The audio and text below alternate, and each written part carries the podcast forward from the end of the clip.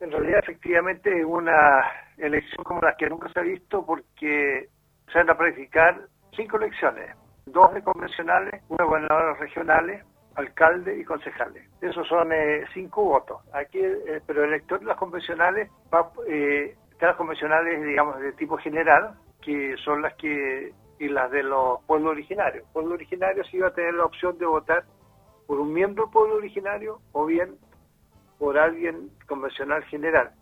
Y para eso efecto la mesa receptora le va a entregar el, el voto que él, al que él opte, al que él elija, por el cual quiere votar. Ok, don René, para ir un poco clarificando algunas situaciones, cuando uno vaya a votar, una persona común y corriente, ¿cuántos votos va a recibir, don René?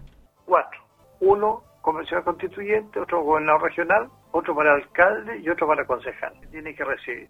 Y solamente las personas que están dentro de listados eh, de comunidades indígenas van a recibir cinco papeletas. No, ellos reciben cuatro igual. Lo que pasa es que él, digamos, el miembro pueblo originario, él puede elegir si quiere votar por alguien de la convención, de convención general o bien por un miembro del pueblo originario solamente puede votar una sola vez por los convencionales. Perfecto, es decir, un listado, un listado de pueblos originarios o el listado común y corriente de los convencionales. Claro, y eso está individualizado en el padrón electoral que elaboró el servicio electoral. Así que el, presidente de la mesa le va a decir por cuál va a votar, por cuál, por qué convención. Ahora, el sufragante, el elector, ¿cierto?, tiene que ir con su lápiz azul de pasta.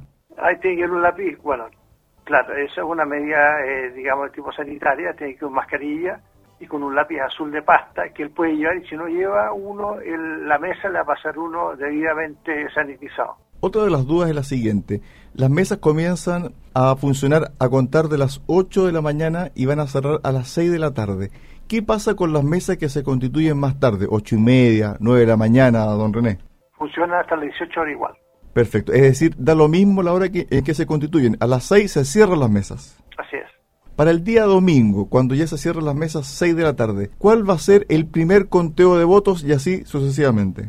El primer eh, conteo de votos corresponde, de acuerdo a lo que está establecido, a, los convencionales constituyentes generales. Luego de efectuado este escrutinio, sigue el de los convencionales de los pueblos originarios.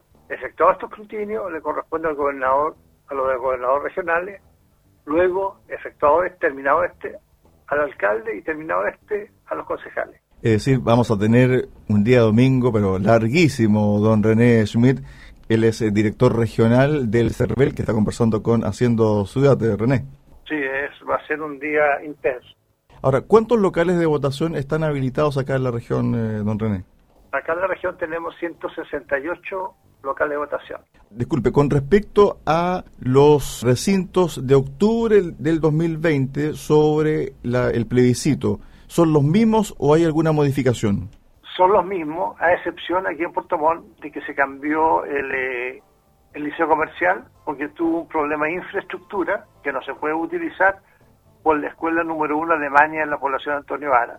Así que esos electores que votaron en el plebiscito y en, y en oportunidades anteriores en el liceo comercial lo van a hacer ahora en la escuela número uno Alemania y debiendo verificar, ¿cierto?, en la página del servicio electoral con su cédula, igualmente, si efectivamente eh, el local que le corresponde votar. Dentro de la región también hay algunas consultas. ¿Qué pasa con la persona, por ejemplo, y se lo consultaba ayer a la gobernadora subrogante de la provincia de Yanquihue, ¿qué pasa con las personas que viven en una comuna X, por ejemplo, Portomón, y necesitan ir a votar a Osorno? Deben tener un permiso especial o solamente con su cédula de identidad y también verificando que tiene registro electoral en esa ciudad?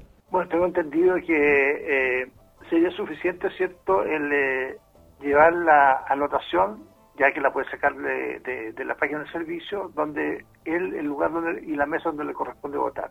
Más su cédula de identidad, eso debería ser suficiente. ¿Cuánta gente espera usted que participa de estas elecciones del día sábado y domingo? Hay una incógnita tremenda porque no se conocen muy bien los candidatos constituyentes en algunas comunas, en su gran mayoría, y también la gente va a estar un poquito perdida sobre las papeletas. ¿Cuánta gente cree usted que va a participar? La semana, perdón, la vez pasada, en octubre, participaron en Portomón, por ejemplo, 88 mil personas. ¿Usted cree que vamos a llegar a ese mismo número acá en la capital regional?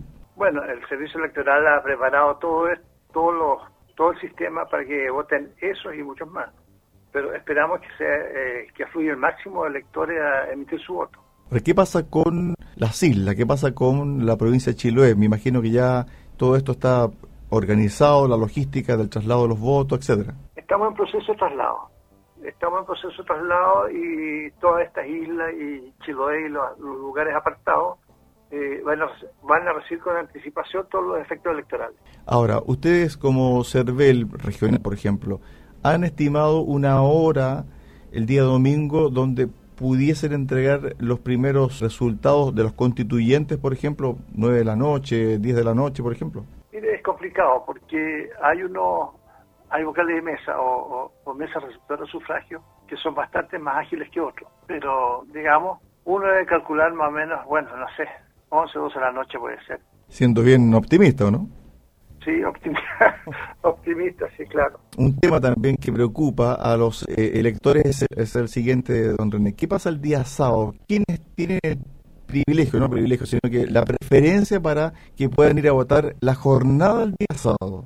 Bueno, siempre las personas mayor de edad tienen preferencia para votar, eh, pero se da un sistema. Pero acá, eh, en realidad, van todas las personas a votar. lo ideal es que haya temprano yo hago un llamado también a, aquellas personas que quieran participar como vocales de mesa, que van a recibir una remuneración diaria de 30 mil pesos, eh, para que asistan temprano y, se presenten al delegado local. Ojalá que ojalá sea el mismo, mismo local donde le corresponda votar, para que se integren como vocales de mesa y saquen más rápido este, este procedimiento.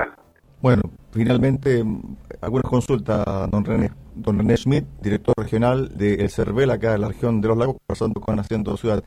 ¿Cuántos votantes están habilitados para participar de esta elección histórica del sábado y domingo? Aproximadamente 730 mil personas habilitadas en la región.